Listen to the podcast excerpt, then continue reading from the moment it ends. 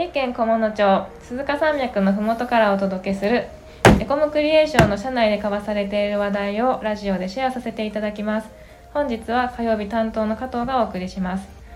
今日のテーマはデザイナーさんがこの夏行ってみたいアートイベントということでデザイナーの元瀬さんにゲストに来ていただきました。よろしくお願いします。よろしくお願いします。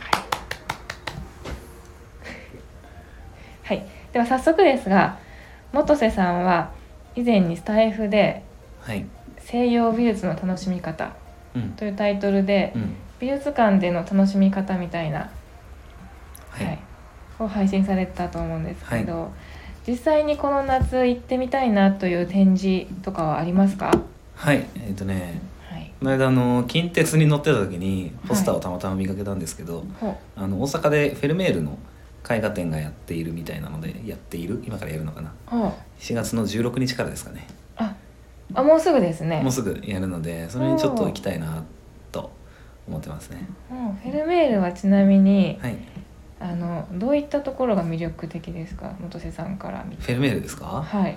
フェルメールははい、うーんどういったところが魅力的かって言われると簡潔に答えるのがすごく難しいんですけれど はい、うーんと僕実際フェルメールの作品ってあんまり実際に見たことがなくってほあの、まあ、そもそも、まあ、有名な 画家なので、まあ、一回はうん。あの見見たいなっていうう思いで行くんですけど、フェルメールの魅力っていうと、はいそうだな。まあフェルメールはバロック絵画バロック絵画。で有名なんですね。あのうん。なんていうのかな。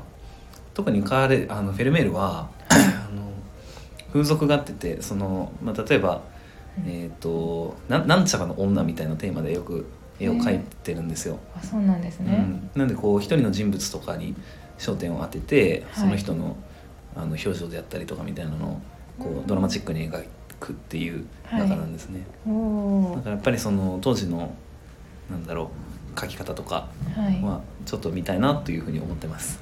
おそうなんですね、い、いですねはい。はい えー、じゃあ結構その表情とかがしっかり見れるようなうん。絵なんですねきっとそう多分その展示のそのキュレーション的にもそういうふうに見せてるんじゃないかなとは思いますね。楽しみですね、うん。ぜひ行っていただきたいと思います。他に何かちなみにありますか？他？他にもはいありますか、あのその一緒にポスターが隣にあったのであのテーマ4線の展示にあ。行きたいですね。それも大阪で、はい。大阪南港アートギャラリーとかいうところに行ったことないんですけど僕大阪あんまり行ったことなくて、そうなんですうんね1、回か2回ぐらいしかなくて実際どこにあるかよくわかんないんですけど あのもう行ってみたいですねテーマ4線も。ああいいですね。最初日本三重県だと思うんですけどはい。テーマ4線が来たのちょっとわかんない北海道だったかもしれない。まあなんかとにかくその来た時に見逃しててテーマ4線はい。かなり話題になってたんですけど、はい。そこよりはちょっとやっぱり規模は小さくなっちゃうかなと思うんですけどはい。行ってみたいですね。あそうなんですね。もやっぱり実物見てこそみたいなところがあるので、うんうん。映像では何回も見てるんですけど。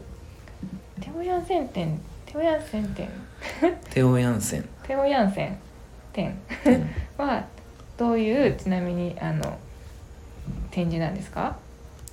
どういう展示？はい。そのテオヤンセンが何を作ってるってそうですか？そうですあのテオヤンセンは あのねはい。何をっていうと難しいですけどあのストランドビーストって呼ばれるはい。あの砂浜の砂浜で自動的に動く木組みの機械みたいなのを作ってる人なんですね。テオヤンセンはもともとそのはい。物理学者なんですよ。あそうなんですね。そう。まあ、物理学者さんがこうアーティストに転校するというかそはい。の培った技術を使ってアートをつやるみたいなのって結構あるパターンなんですけどその中でもテオヤンセンが一番有名で、はい。あのーなんていうか彼は砂浜に生命体を生み出そうとしてるんですよ。なんでだろでテオヤンセンのストランドビーストは砂浜のその海風でうはい。海風を受けると自動的に動くあ木組みの生き物を作っててあはい。それがこうか彼の構想では何年後かにはこう自動的に こうなんだろうそのストランドビーストをストランドビーストがストランドビーストを生み出してほあの増殖したりとかあのいろんな工夫で、はい。あのただのこう人間が組み合わせたものを生き物にしようとしてますね、すごいですね。ちょっと壮大な計画ですね。そうそうそう。こうなんかこう水を避けたりしようとする。もうそれはもうできてるんですけど、あそうなんですか。すごい。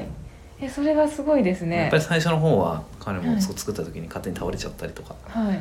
するんで、い、ろいろ試行錯誤をはい。得た上で今あるみたいですね、えちなみにこれ今あの調べてみたんですけども、はい。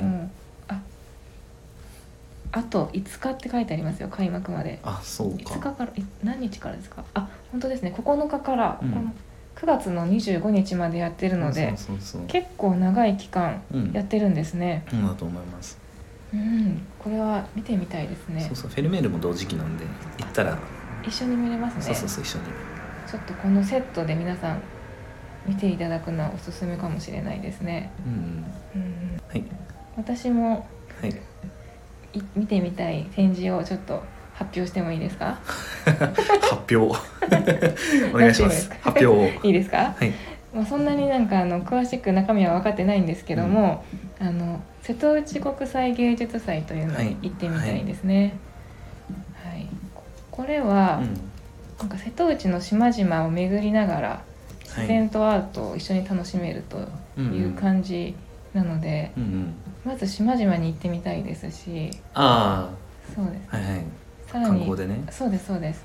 アートも楽しめたら最高なんじゃないかと思って、ちょっとこれ一度行ってみたいんですよね。うんうん。これは行ったことありますか？元瀬さん。僕は行ったことないですね。行ったことないですけどあはい。の知り合いが展示してたりとかします、すごいですね。そんなすごい方が知り合いで。あもう本当に瀬戸内内国際芸術祭っていろんなアーティストが参加しててあのーまあなんというかはいあのそのアーティストの制作過程もはい。こう作ってもそれをドンと持ってきて展示するっていうよりかは、はい。その場所に根付いたアートを作る、うん。そこにもうす住んではい。作るみたいなパターンもかなりあっていろんなところからアーティスト呼んでやってる芸術祭、まあ、だからその地域活性化的なうんうん側面もあってというかそのために作ってて、まあいろんな地域ではい。そういう、ね、アート展である、まあ、ん。僕が前話したあの あの犬山温泉芸術祭も似たような感じっちゃ似たような感じなんですけど、ううんんそうですよね。うんはい。そこの、まあ、成功例というか、はい。日本で一番成功している芸術祭なんじゃないですかね。瀬戸内国際芸術祭、そうなんですか、うんうん。えーなるほどです。そうなんですね。トリエンナーレとかと似てますかね。ああちょっと。トリエンナーレもそうですよね。いろんなアーティストの方が。そうトリエンナーレはもうそうあのなんだろう。例えば愛知トリエンナーレとか本会場が、はい。あの何でしたっけ。ちょっと名前忘れたけど、まあ、美美術館なんですけど愛知県芸術術センターうん。なんですけど、そうですまあ、そこだけじゃなくていろんなところで、あのはい。愛知県内のいろんな町であの、はい。い、ろんなアーティストがあのその町に根付いたアートとかを展開してたりする、はい。で瀬戸内国際芸術祭はそっちに重点を置いたあー。芸術祭になると思います。そうなんですね、愛知県も今年ちょっと名前が変わったみたいですけどありますよねトリエンナーレあトリエンナーレではないですけど、ではい、国際芸術祭みたいなのがありますね。ねもうすぐですよね、それももうすぐですね、うん。結構夏いろんなイベントがありそうですね。そううなると、ん、そうですね。この夏も。はい。現代アートとか興味あります？興味はあの見てみたいなと思うんですけど、うん。いつも思うのがなんだろうって毎回思います見て。はい。ちょっと勉強してから行くといいかもしれないですねかなり。はい。あのそっち寄りなんで瀬戸内国際芸術祭は。ああそうなんですね、インスタレーションとか多いああなるほど。ねうん、ちょっと勉強してうんうん行ってみたいと思います。はいはい。ということではい。この辺ではい。今日ははい。本日もお聞きいただきありがとうございましたチャンネル登録やいいねしていただけると嬉しいです。またこんなこと聞きたいという方はレターから質問いただけると嬉しいです。それでは次回の配信でお会いしましょう。またねまたね